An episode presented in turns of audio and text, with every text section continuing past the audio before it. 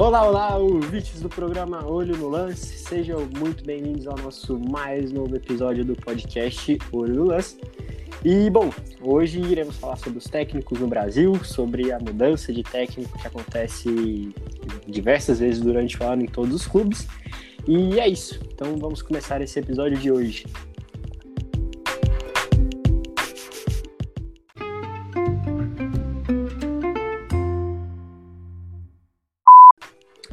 Bom, temos aqui na bancada o Alisson, Rainan e Aleph, como sempre. Então vamos dar as boas-vindas para eles. O Alisson, seja muito bem-vindo a esse novo episódio. Olá, olá para você ligado no podcast do programa Olho no Lance. Bom dia, boa tarde, boa noite para você que nos acompanha. É, vamos falar desse assunto, né, que é recorrente no Brasil, ano após ano. É, essa dança das cadeiras dos técnicos continua. Então vamos aqui trazer para vocês alguns casos desse ano que trouxeram uma grande repercussão. Fique ligadinho conosco até o final, que será muito bacana esse momento. É isso mesmo, Alisson. Você desejou bom dia, boa tarde, boa noite. Eu quero desejar aqui também boa madrugada, né? Porque nunca se sabe. E é isso. Vamos lá falar sobre esses técnicos. E, Rainan, seja muito bem-vindo ao episódio de hoje. Bom, sejam todos bem-vindos, né? A gente aqui da bancada e a todos os ouvintes do nosso podcast e vamos falar sobre esse assunto realmente que acaba dando um pouco de dor de cabeça para os torcedores brasileiros e uma falta de padrão também nos clubes do Brasil. Será um assunto muito legal, onde a gente vai conseguir discorrer sobre vários temas. É isso mesmo, a gente decidiu fazer esse episódio porque é um episódio que é um tema muito recorrente, é um tema que todo, toda semana basicamente tem discussão. E agora eu vou chamar ele aqui, que falou no episódio anterior, no episódio de introdução, que gosta de uma polêmica. Teremos polêmica hoje, Aleph? Fala Pedro Paulo, fala amigos, fala ouvintes, muito bom estar aqui mais uma vez com vocês. Logicamente teremos polêmica, eu aqui gosto de é, fomentar aqui a discórdia nesse grupo aqui, o debate. Eu acho que vocês concordam muito. Então é isso. Fiquem ligados aí, ouvintes. Sim, quero começar perguntando para vocês se vocês acham que essa mudança de técnico, qual que é o fator que leva a essa mudança de técnico no, nos clubes brasileiros? É falta de paciência? É falta de qualidade dos técnicos? O que, vocês acham que é o fator principal para isso? Um, Rainan? Bom, eu acho que o, o principal fator é a falta de paciência, realmente, da torcida com os técnicos, né? Pois, como, pode, como podemos ver, aqui no Brasil, no, a gente não tem um material humano muito qualificado para se praticar um bom futebol, né? Acabar que os técnicos não conseguem dar o resultado devido para alguns times que muitos julgam ser de elite, mas que há muito tempo já não são, né? Então, acabar que os torcedores são muito fanáticos, muito apaixonados, né? Acham que o time sempre deve estar no topo e muitas vezes o material humano não é o suficiente para conseguir tais resultados. E acabar que sobra para o técnico, né? Exato. Por isso temos tantas trocas. Exatamente, né? a gente sabe que a corda arrebenta sempre do lado mais fraco, que geralmente é o do técnico. E, o Alisson, você acha que esse fator de falta de paciência, ele vem muito de um saudosismo também da torcida, de sempre achar que o que é bom tem que continuar bom? O que, que você acha que é o fator principal para os técnicos caírem tão fácil aqui no Brasil? Bom, eu vou elecar alguns fatores aqui, usar alguns exemplos para nortear os nossos ouvintes. Bom, no meu ponto de vista, esse fator da torcida é o fator preponderante. Vamos pegar o Palmeiras aqui. O Palmeiras tem um, um time bom, considerado aí o segundo melhor elenco. Agora o Atlético Mineiro está se equiparando, mas considerado ainda o segundo melhor elenco do Brasil, atrás do Flamengo. É, mas tá demitido o treinador de seis em seis meses. Essa é a média do Palmeiras nos últimos quatro, cinco anos. Então, para um time que tem um, um, um, excelente elenco, tá fazendo uma média de, de demissão de treinadores, é uma coisa a se pensar. E o Palmeiras tem tido resultado em alguns aspectos. Foi campeão da Copa do Brasil, campeão paulista agora com o Luxemburgo, mais que eu conteste, mas foi. É, campeão com o Filipão do Brasileiro 2018. Então, são alguns pontos a ser analisados. Segundo, a falta de critério da diretoria. Vamos, usando o Palmeiras aqui como exemplo, mas depois vamos pegar outros times. O Palmeiras tinha o quê? Passou por Filipão, que é uma metodologia, pegou o Luxemburgo, que é outra metodologia. Então, tipo, essa falta de critério também corrobora para que os treinadores não tenham sucesso. Vamos pegar agora o Corinthians. O Corinthians, quando foi rebaixado em 2008, 2007 e jogou a Série B em 2008, ali pra frente, com o Mano Menezes, foi estabelecido um padrão. Mano Menezes, posteriormente Tite, o Carilli. O time foi vitorioso, mas porque manteve um padrão. Então, essa falta de critério também eu vejo que seja um dos fatores é, primordiais para o, o não sucesso né, dos times e dos treinadores, por consequência. Só para exemplificar esse caso do Palmeiras, eles contrataram o Filipão no meio de 2018, se eu não me engano, em agosto. Era o Roger Machado que estava treinando o Palmeiras, se eu não estou enganado, até o meio de 2018. Daí o Filipão chegou, ganhou o brasileiro, e ano passado, em outubro, ele foi demitido. E houve uma onda de, de pedidos para mudança de padrão do time, né? Que era um padrão mais defensivo.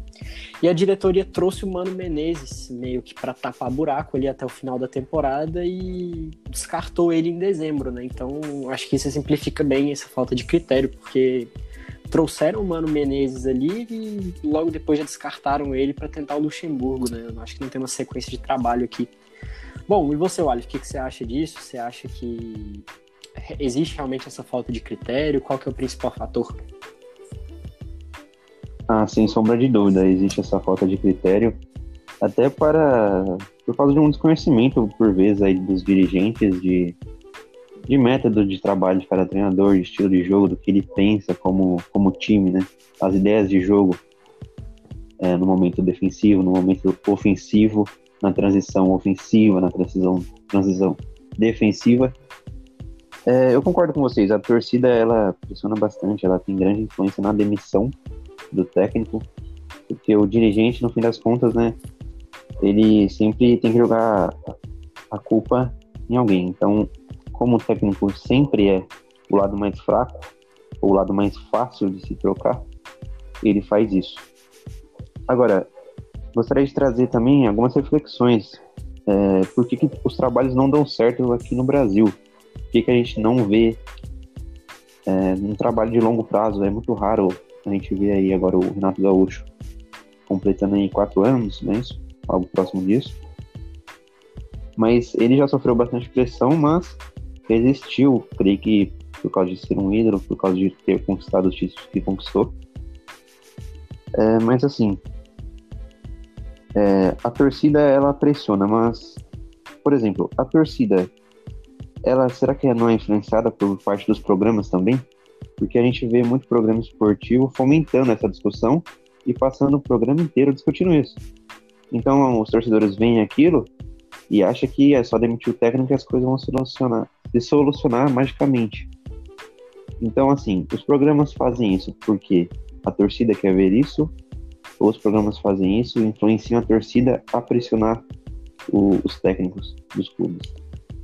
Cara, isso da questão da mídia é muito verdade, porque a gente tá gravando aqui no dia 16 de outubro e, enfim, tivemos o Dominic Torren é, assumindo o Flamengo há pouco tempo. Em duas semanas de trabalho, que não começou bem de fato, a, a mídia já estava perguntando se deveria demitir ou não. Com duas semanas, o cara, tipo, tipo, nem dez dias que ele estava no time, o pessoal já estava querendo pedir a cabeça dele né? Mas, enfim, eu perguntei pro Alisson da questão do saudosismo, se isso é algo que reflete ou não. Mas, para mim, o principal fator é, se a gente for olhar, até 2002, até o final dos anos 90, o Brasil ganhava tudo, né? Até na, na, questão de clubes mesmo, o Brasil ganhava tudo, na seleção o Brasil ganhava tudo. E eu acho que a gente fica muito nisso ainda, né? Do, do time pentacampeão, então tem, o que estava dando certo tem que continuar dando certo. Para mim, isso não. Para mim, a gente tem que, que ver o que está errado, parar e, e, analisar. Tipo, o esquema de jogo, a gente sabe que é muito falho aqui no Brasil. Questão de tática, né? A gente viu o Jorge Jesus vir e fez o que quis, né? Aqui no, no Campeonato Brasileiro. E a mesma coisa que o Sampaoli, né? O Sampaoli tem seus erros, mas a gente vê que ele faz o que quer nos jogos. Uh, Alisson, o que, que você acha que pode ser um fator de mudança, assim, para esse cenário acabar? Acabar não, diminuir, porque acabar eu acho que é impossível. Bom, Pedro Paulo, você tocou num ponto muito importante, né? Ali a década de 90 foi onde os clubes começaram a dar mais atenção ali aos campeonatos internacionais. Foi uma década que os clubes ganharam tudo, né? Você viu o São Paulo sendo campeão, bicampeão da América e bicampeão do mundo, Palmeiras, o Grêmio, é, o Cruzeiro, o Vasco. Então ali foi uma série de títulos brasileiros em âmbito internacional que corroboraram, né, para que crescesse o, o, torcedor brasileiro acabou ficando ali mal que é acostumado, né, podemos usar esse termo. É, Pedro Paulo, também gostaria de trazer exemplos para contrastar com a sua pergunta. Vamos pegar aqui times assim de menor expressão. Quando eu digo de menor expressão, é, não digo pequenos, que o Atlético Paranaense hoje é um time grande do, do Brasil tem menos, não digo que tem menos expressão no âmbito é, representatividade, mas expressão no, no, peso da camisa em alguns aspectos. É, Atlético Paranaense teve uma sequência com o Thiago Nunes. É, foi campeão do quê? Da Copa do Brasil, da Copa Sul-Americana. Com um time que, se for colocar aí na ponta da caneta, é um time que tinha valores ali de nomes menos do que tem o Palmeiras, que tem, tem um Flamengo, que tem um próprio São Paulo, um próprio Santos, esses times considerados com a camisa mais pesada. Mas o que? Foi dado sequência a ele. Um outro exemplo muito bacana de ser utilizado é o Rogério Ceni no Fortaleza. É um cara que tem um time limitado e você vê jogando de igual para igual. É, exemplo disso foi o jogo que ele venceu do Atlético Mineiro por 2 a 1 Oh, perdão. Venceu por 2 a 1 com um jogador a menos. É, então é um time que é muito forte jogando em casa, fez uma partida exemplar contra o São Paulo no meio de semana pela Copa do Brasil, um jogo de 3 a 3 é, tendo dois jogadores expulsos. É, e em certos momentos, sendo, certos momentos da partida sendo superior ao São Paulo, tendo até a oportunidade de marcar o 4 gols quando ele estava 3 a 2 ainda. Então, usando esses exemplos do Rogério Ceni, do, do Thiago Nunes, visto que o Thiago Nunes não teve sequência no Corinthians, a gente, eu coloco como um dos fatores principais, Pedro Paulo, para ter essa mudança de paradigma no futebol brasileiro é a confiança da diretoria, eles terem critério ao contratar e dar essa sequência aos treinadores. É, eu vejo que esse é o ponto preponderante para começar a mudar essa realidade no futebol brasileiro. Eu concordo, eu vou pegar um exemplo que você usou do Atlético Paranaense, do Thiago Nunes, cara, que é uma coisa que eu iria abordar mais para frente, que é a questão da sequência categoria de base time principal porque a gente sabe que o, esse estilo de jogo do Atlético Paranaense, de usar a base, de, de jogar para frente e tal, foi instituído pelo Petraglia com o Fernando Diniz, né? E o Thiago Nunes era da base do Atlético, era treinador de base, e ele ganhou a confiança da diretoria para continuar trabalhando esses meninos no time principal. Vocês acham que isso pode ser um fator que os times podem começar a fazer, podem começar a usar isso, que é tipo confiar mais na base, confiar nessa sequência que eles fazem às vezes com os moleques desde 12, 13 anos de idade? Bom. Bom, Pedro, é, sobre esse fator aí da base, era até algo que eu iria abordar na, no, no tema que eu iria trazer agora. Pois os times têm muita dificuldade realmente no quesito material um ano, como eu disse atrás, né, na minha última fala. Bom, o que eu acho que deveria ser feito? botar multas rescisórias um pouco mais duras, né, que não para não ser quebradas com qualquer merreca que vem de fora, o que infelizmente é muito difícil no nosso futebol, pois os times são muito endividados, né? Eu acho que deveria ter isso, as multas deveriam ser um pouco mais respeitadas, para que quando alguém, algum desses jogadores da base fosse vendido, conseguir trazer alguém de qualidade. Então, o que acaba acontecendo?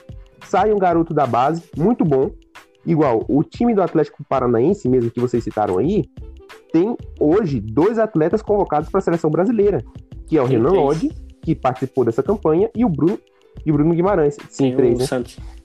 Quem, o Santos, puder até falar. Tem o Santos, né? O goleiro. Sim. Três, três atletas convocados para a seleção. Então, isso é que, que traz a base. Agora vamos, vamos aqui pegar o time do Atlético Paranaense hoje. Hoje. Venderam esses jogadores? Trouxe quem? Não, Não trouxe ninguém de qualidade. Na base. Acabar que o time ficou na mão. na base. Tem o Pedrinho, tem o Christian, tem o... outros jogadores bons que estão na base ali. Eles estão investindo lá dentro A... dele.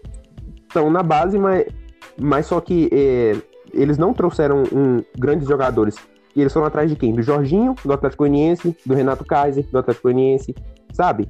Jogadores que não vão agregar nem com experiência, nem com qualidade a esses jovens. Você é, sabe muito bem que você não pode pegar apenas um grupo de jogadores jovens e botar ali para jogar e falar, ah, vai, se vira. Não, tem que trazer pelo menos algum atleta de qualidade que dê o ritmo né, a, a esses jogadores da base. É, é o que eu acho. O Atlético é Paranaense, o, o Atlético é o Paranaense tem a parte da reabilitação também, né? Jackson, Walter, enfim. Sim. Acabar que isso acabou então. atrapalhando o time. Olha, eu penso o seguinte, eu vou fazer um contraponto aqui ao, ao Alisson e ao Rainan. Mas assim, vamos lá, sequência de trabalho, o, o Alisson apontou como uma solução aí para essas questões que a gente vem observando no nosso futebol brasileiro.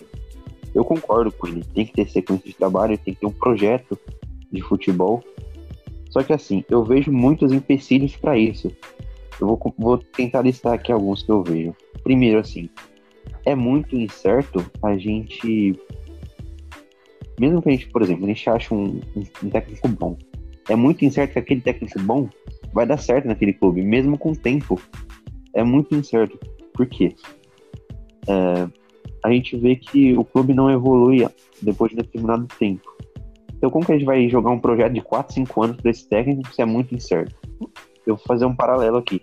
O Roger Machado. Eu, eu vejo as entrevistas do Roger Machado, eu acho ele um técnico incrível. Você vê que ele entende de futebol, você vê que ele entende, ele tem ideias de jogo ali, é, no momento ofensivo, no momento defensivo. Só que os, os times dele são muito inconstantes, sofrem. Tem aquele hype, né? Tem aquela alta, todo mundo falando e tal, e depois vem logo abaixo, todo mundo criticando. É, no Palmeiras se viu ele meio perdido. No Bahia se viu ele mudando um pouco o estilo de jogo. Teve bons resultados inicialmente, depois caiu. Então esse é o primeiro ponto. A incerteza se, se dando tempo ao técnico, ele vai conseguir devolver para o clube os resultados. Porque no, no fim é isso que importa, os resultados e títulos. Segundo... Ô, Aleph, mas você acha que essa sequência tem que ser de quanto tempo? Porque a gente vê, tipo, o Thiago Nunes no Corinthians. O Corinthians tem uma filosofia defensiva desde 2006, mais ou menos, ele foi quando o Tite entrou, né, começou a auxiliar. Uh, esse o Thiago Nunes a gente sabe que ele é ofensivo. Você não acha que ele merece pelo menos uma, duas temporadas para ele mudar a filosofia dos jogadores, para ele adaptar o elenco? Porque o Thiago Nunes não tinha peça para fazer um trabalho ofensivo no Corinthians. Isso eu acho que é, é unanimidade para todo mundo. Então acho que não dá para fazer tipo seis meses você queima o cara assim por, porque não deu certo. Eu acho que tipo, você precisa de um tempo para deixar o cara trabalhar, não? Esse exemplo do Thiago foi muito bom, porque assim, eu acho que se encaixa no que eu disse, pelo seguinte: é, no jeito que o Corinthians estava, eu acho que era incerto é, saber se o Thiago Nunes ia dar certo se dessem tempo para ele. Então, um clube ele fica muito refém aos resultados. É complicado aqui no Brasil, porque tem essa pressão da torcida, tem os resultados, tem a cobrança. Existem 12 grandes clubes aqui. E a cobrança é que eles sejam campeões todos, todos os anos, sendo que, sei lá, em âmbito nacional tem a Copa do Brasil, o brasileiro, em âmbito internacional tem a Libertadores e a Sul-Americana, em âmbito, âmbito municipal tem os estaduais, estadual, perdão. Nossa. Então, assim, como que você vai solucionar isso? Ô, ô Aleph, eu até quero te trazer a resposta, porque você me disse que alguns técnicos não conseguem ter uma sequência de trabalho, certo? Correto. É, e outros já conseguem ter uma sequência e não dão resultado. Eu vou te explicar por que, que isso acontece. Porque muitas vezes o time que o contrata não tem as peças que ele necessita para fazer alguns trabalhos. Por exemplo, você vai pegar um, um Fernando Diniz, que é o mais famoso aqui no Brasil, né? e vai dar um time do Corinthians para eles. Vocês acham realmente que ele vai extrair alguma coisa desse elenco? Eu não acho que ele vai conseguir. É que, nem, é que nem eu falei do, do Corinthians, porque você pega o elenco do Corinthians ali no meio-campo, quem que tem de, de meio-campo ali que faça uma saída de jogo boa, igual o Thiago Nunes usa, né? Do, dos volantes ele, ali? Tem, tem o Edenilson. Pediu, Tem o Edenilson, que é um moleque da base, que ele, querendo ou não, é mais defensivo. Tem o Gabriel, que ele é, não é tão móvel assim. Então, como que você quer que o cara, com essas peças, implante a visão de jogo dele com pouco tempo, com seis meses de trabalho?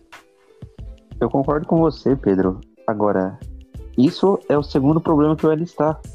Aqui no Brasil, a gente não tem o técnico chegando e montando o time da, da, da forma que ele quer, reformulando todo o elenco. A gente não tem isso, a gente não vê os clubes conseguindo segurar os atletas. Então, isso é um outro impeditivo.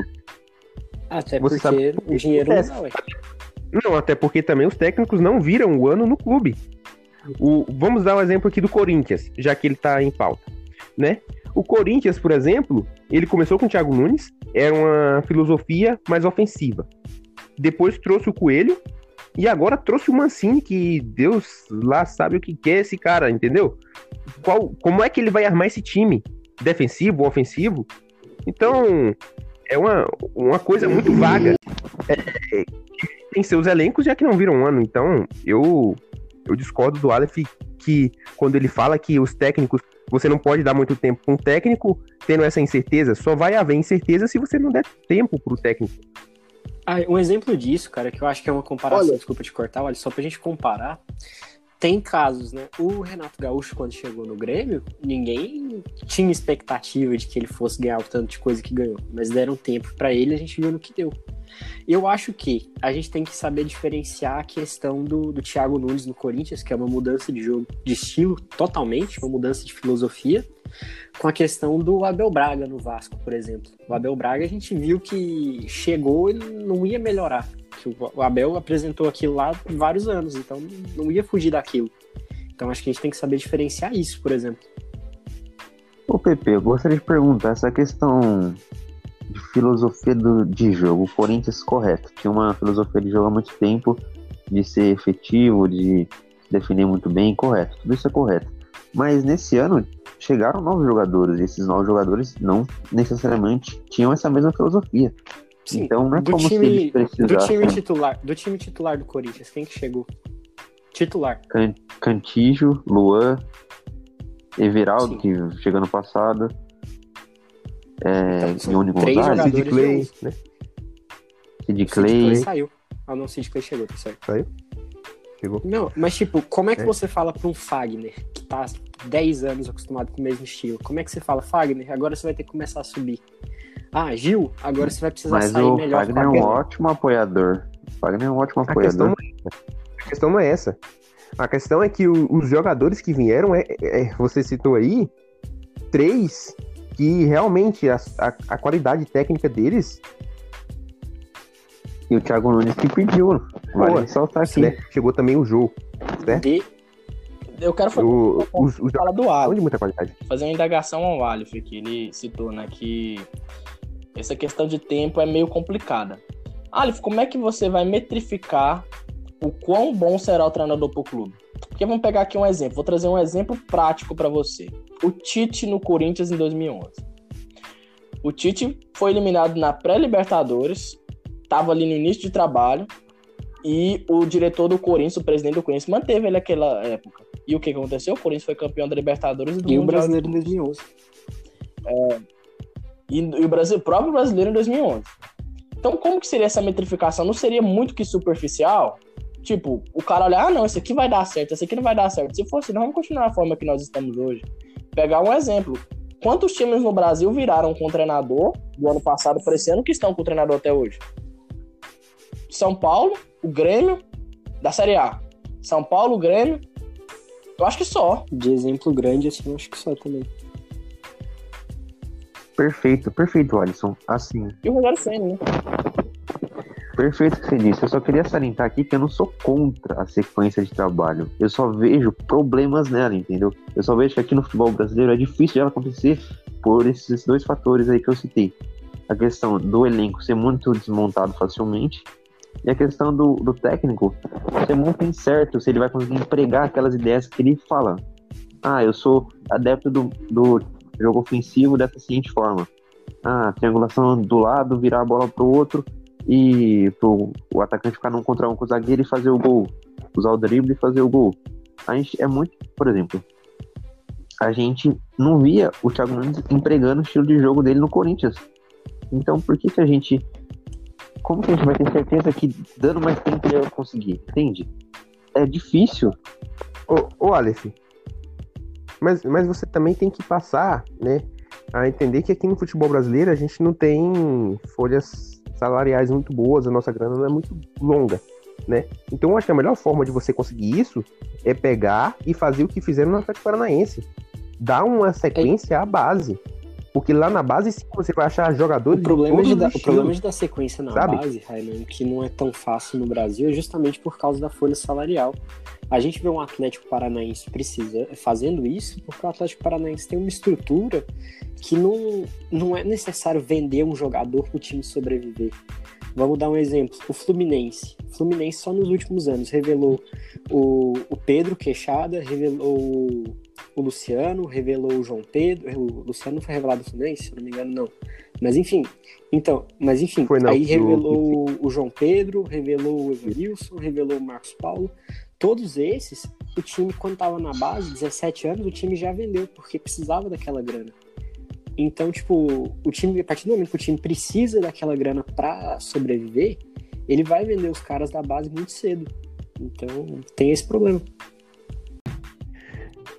Sim, Pedro, eu também concordo com o que você falou, mas a gente também tem que ver, né, que ao contrário também do, da- do que até eu mesmo disse, a base tem que também saber ser utilizada. Pois a gente vê lá na, na, na Série B, né, o Cruzeiro com uma base, praticamente inteiro da base, não vem dando certo, né? Um, um trabalho aí que agora eles trouxeram o Filipão para ver se dá jeito com o contrato até 2022 né, já que a gente está citando técnicos, um técnico aí renomado para tentar segurar esse time, que com a base hoje não está funcionando. E eu suponho que seja, né, por a falta de, de filosofia de jogo, já que o time vem mudando de técnico, de presidente a todo instante, né? Parece que é um Sim, presidente o e um Cruzeiro, técnico é, a cada cara, o semana. Cruzeiro é uma parte complicada da gente debater, porque entre outros quesitos, né? Quesito mais extra-campo do que dentro de campo. E também tem essa questão do, do time jovem saber usar a base, que você não pode só jogar a base lá e falar resolve. Você tem que saber mesclar uns jogadores ali experientes para essa base conseguir se desenvolver, porque senão vai acabar virando um time de bairro aí que vai ficar só correria. Um bom exemplo disso também é o, o Lucha, né, no Palmeiras aí, que tentou começar a usar a base. Ele até conseguiu revelar alguns dos jogadores, né? O Patrick Momento Paulo, respeito Gabriel fechou. Respeito por fechou E- programa. O programa tem todo respeito por fechou. Sim, sim. Respeito. Ele subiu, subiu o Patrick de Paula, né? cria- cria dele, né? E, e aí acabar que caiu também, né? Porque o que acontece? Era um time que não vinha apresentando um padrão de jogo, né? Então não adianta muito você pegar ali a base e falar, vai, resolve. Aí, e não dar um, um padrão de jogo pra, esse, esses moleques, né? E tentar jogar toda a responsabilidade nas costas deles, que a gente sabe que não resolve. Até eu, eu vi várias pessoas comentando que tava jogando ah, tudo nas costas do Gabriel Verón e falando, resolve. E o moleque tem o quê? 17, 18 anos? e Não é Como fazia- que ele vai resolver. Sim, como faziam com o Dudu antigamente, né? Então eu acredito que o Palmeiras hoje está numa, numa fase muito dependente da sua história, infelizmente. Eles sempre buscam alguém para jogar todo o peso nas, suas- na- nas costas do atleta. Vamos supor, ah, chegou o Wesley. Então agora todo, todo mundo joga em prol do Wesley, né? Veio o Rony numa época aí, chegou aí no começo do ano, né? E vai, vai chegar o Rony. Todo mundo começou a jogar pro Rony, viu que não tava dando certo, teve que botar o moleque da base. E eles acham que jogando toda a responsa nas costas dos moleques vai resolver alguma coisa. Eu acho que muitas vezes falta até uma, uma, uma, um padroni, uma padronização Infelizmente, técnicos. né? infelizmente que não é todo dia Do que Brasil. se nasce um Cristiano Ronaldo ou um Messi que consegue fazer isso todo jogo. Mas enfim, vamos aqui encaminhar pro final. Eu quero perguntar para vocês pra gente encerrar. Quem que é o melhor técnico do Brasil hoje e por quê? Técnico brasileiro de preferência. Tá? Eu sei que todo mundo vai responder São Paulo, mas se puder ser brasileiro, eu agradeço.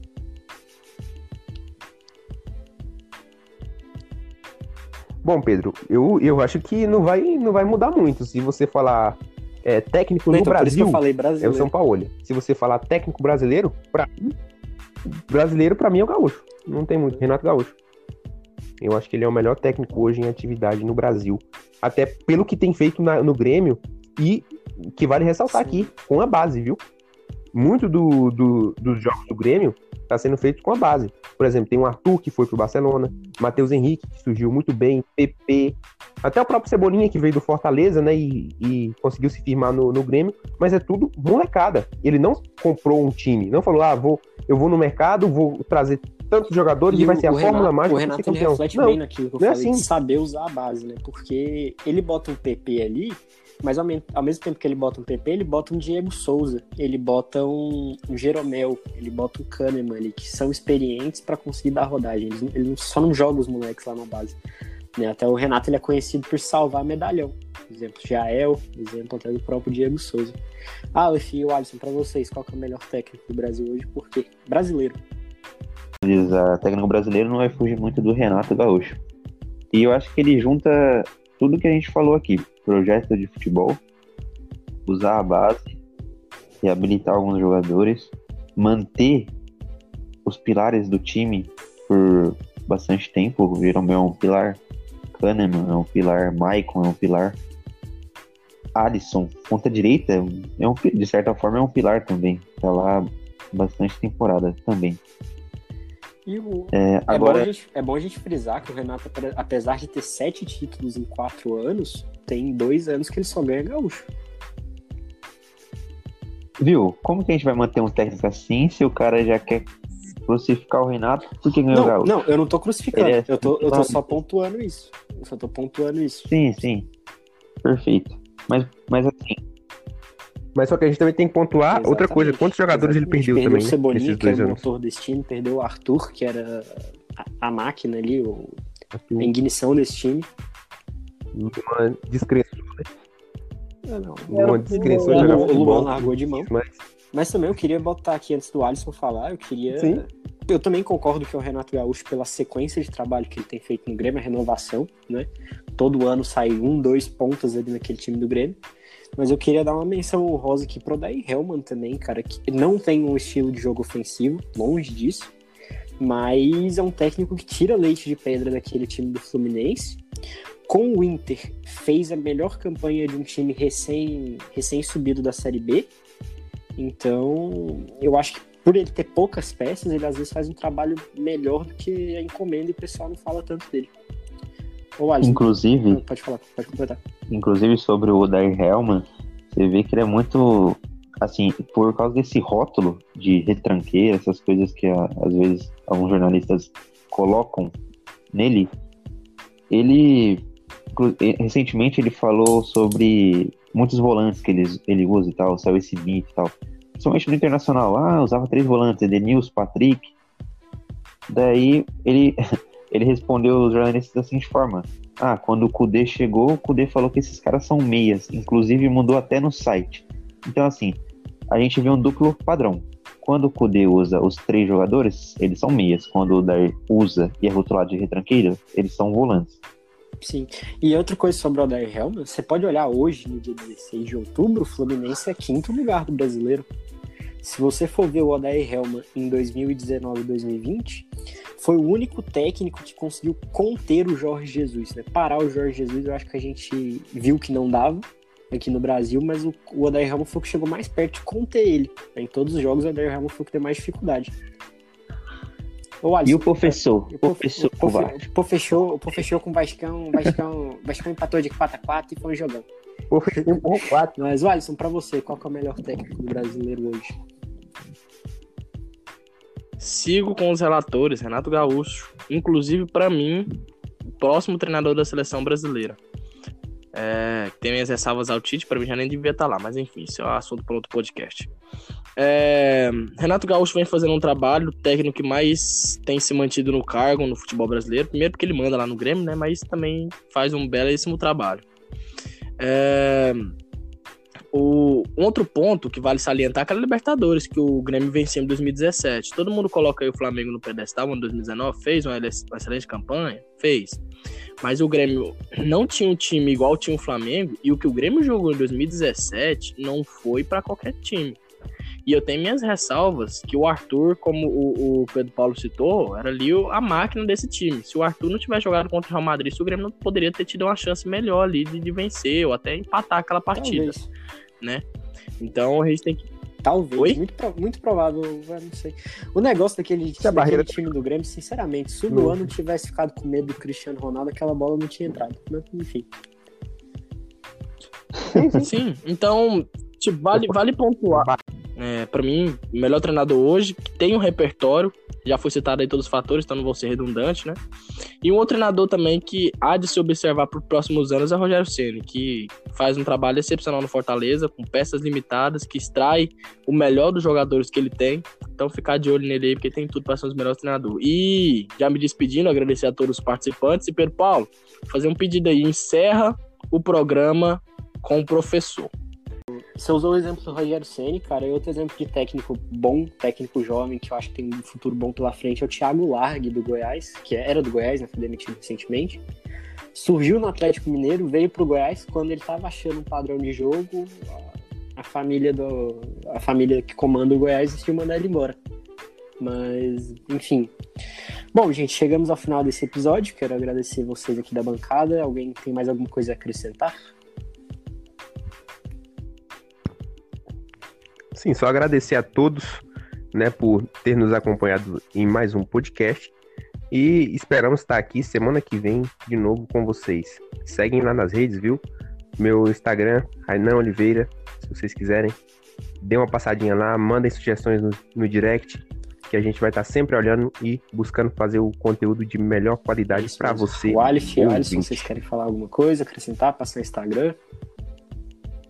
Queria falar assim, exemplo do Rainan, queria deixar meu Instagram aí também, Alif Nogueira08, só procurar lá. E também pedir para os ouvintes mandarem e-mails relatando alguma experiência que vocês tiveram aí no futebol, alguma algum momento especial que vocês tiveram, ou algo que vocês queiram comentar com a gente aqui. E o, o Pedro vai passar o endereço do e-mail para vocês entrarem em contato. Exatamente. O Alisson, você quer fechar? Bom, já me pedi, mas Vai, quero, eu quero sim. Vai. Pode ir. Bom, já me despedi, mas aproveitando a deixa dos meus amigos, é, deixar meu Instagram, o Alisson Henrique07, sigam lá. É, Facebook também, o Alisson Henrique. Tamo aí, então mande suas sugestões, ideias, estamos abertos. Valeu, galera. Esperamos vocês no nosso programa aos sábados das 11 às 13 horas. E no próximo episódio, semana que vem. Vamos lá, aonde professor. que é esse programa, Alisson? Você falou do programa, passou o horário não falou aonde. Rádio Adveg e Rádio WM Digital. É isso mesmo. Bom, gente, que me despedindo também, quero passar meu Instagram, que é underline Pedro Paulo 12, e passar o e-mail do programa, que é prog.olho no lance arroba gmail.com. Podem mandar sugestões de tema, relatar experiências de vocês com futebol. Se quiserem mandar perguntas sobre qualquer tema, podem ficar à vontade também. E se quiserem nos patrocinar também, fiquem mais que à vontade que a gente está aceitando. Bom, é isso. A gente vai definir o, o, tema do próximo programa ao longo da semana e é isso. Aos sábados estaremos aqui no ar, no Spotify, no Google Podcast e aonde mais você ouça seu, seu podcast. Bom, e como o Alisson pediu, vamos encerrar com o professor Luxemburgo. Foco, uh, foco no processo, vamos, vamos com força, sempre mirando pro Shell. E é isso, Xexa moleque, o Kainan é muito moleque. E é isso, vamos, vamos encerrar aqui esse programa de hoje. Boa noite, até semana que vem. Boa tarde, boa noite, bom dia, até semana que vem. Muito obrigado.